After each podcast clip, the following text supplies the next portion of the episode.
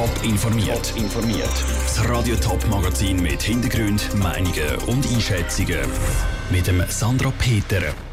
Wie es dem Gastropersonal im schönen Spatzummer geht und wie es ums Gesundheitspersonal in der Corona-Krise steht, das sind Themen im Top informiert.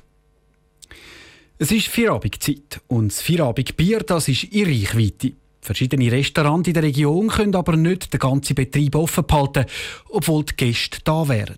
Der Grund dafür ist ein grosser Mangel beim Personal. Und es ist keine Besserung in Sicht. Nora Züst hat mit regionalen Branchenverband geredet.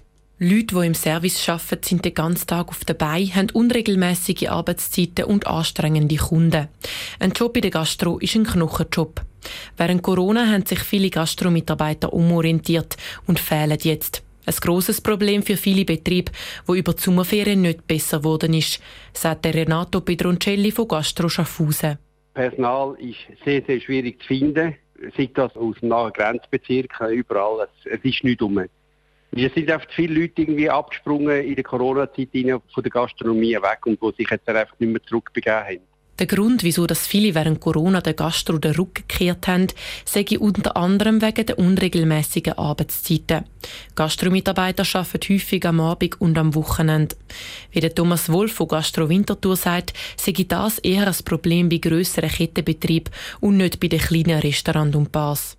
Viele Restaurants sind halt auch sehr klein und persönlich geführt. Ich denke, dort ist die Problematik nicht so stark und die haben auch Sorge im Lockdown, haben ihre Mitarbeiter weiter beschäftigt, haben sie auch weiter zahlt, haben natürlich auch die Sozialleistungen gezahlt, aber nicht entschädigt worden dafür und ich glaube, dort ist das Problem nicht so stark.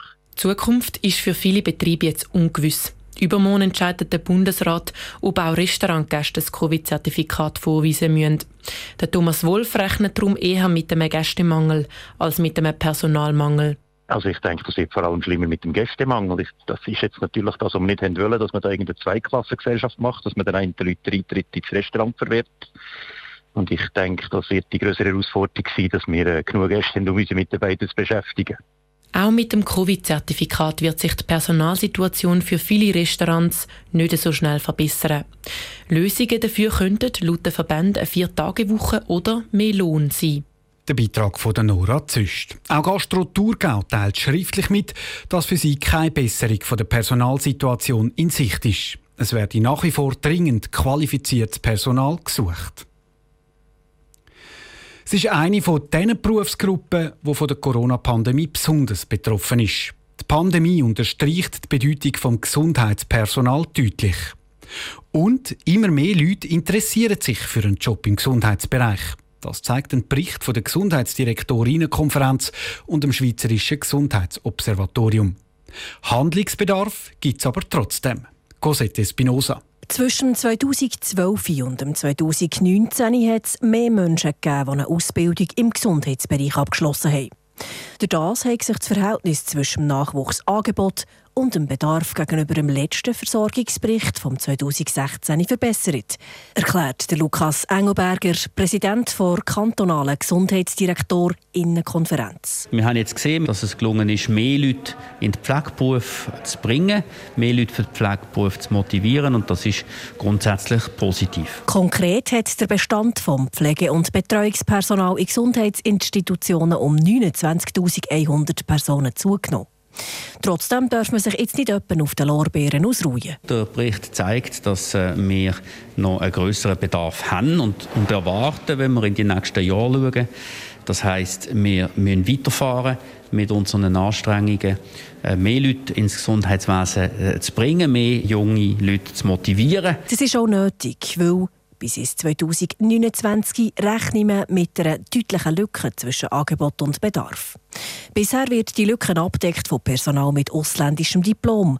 Allerdings hat Corona gerade in Grenzkantonen aufgezeigt, dass genau diese Abhängigkeit auch Risiken birgt sagt an Geneviève Bütikofer. Sie ist Direktorin von H+, dem nationalen Spitzenverband der Schweizer Spitäler und Pflegeinstitutionen. Wir haben immer mit der ausländischen Fachkraft geschafft und das hat auch sehr gut funktioniert. Das äh, gibt natürlich ein bisschen Luft im System, aber wir dürfen nicht äh, abhängig vom Ausland äh, sein. Wir müssen wirklich dort eine richtige gute Abwägung zwischen wie viele Leute kommen aus Ausland und wie viele Leute könnten wir in der Schweiz ausbilden. Ins gleiche Horn bläst auch Yvonne Ribi, Geschäftsführerin Geschäftsführerin vom Berufsverband für Pflegepersonal. Das bedeutet auch, dass natürlich eine Frage ist, die man auch ethisch muss anschauen muss. Also, dass wir im Ausland quasi die Fachkräfte wegnehmen, die sie selber brauchen. Aber viel wichtiger wäre es jetzt, dass die Arbeitgeber und auch die Politik in die Arbeitsbedingungen investieren von den Pflegenden, dass sie dafür sorgen, dass die Pflegenden im Beruf bleiben. Die Entwicklungen und Prognosen bei den Ausbildungsabschlüssen im Pflegebereich stimmen also zuversichtlich. Ein weiterer Schritt steht am 28. November an.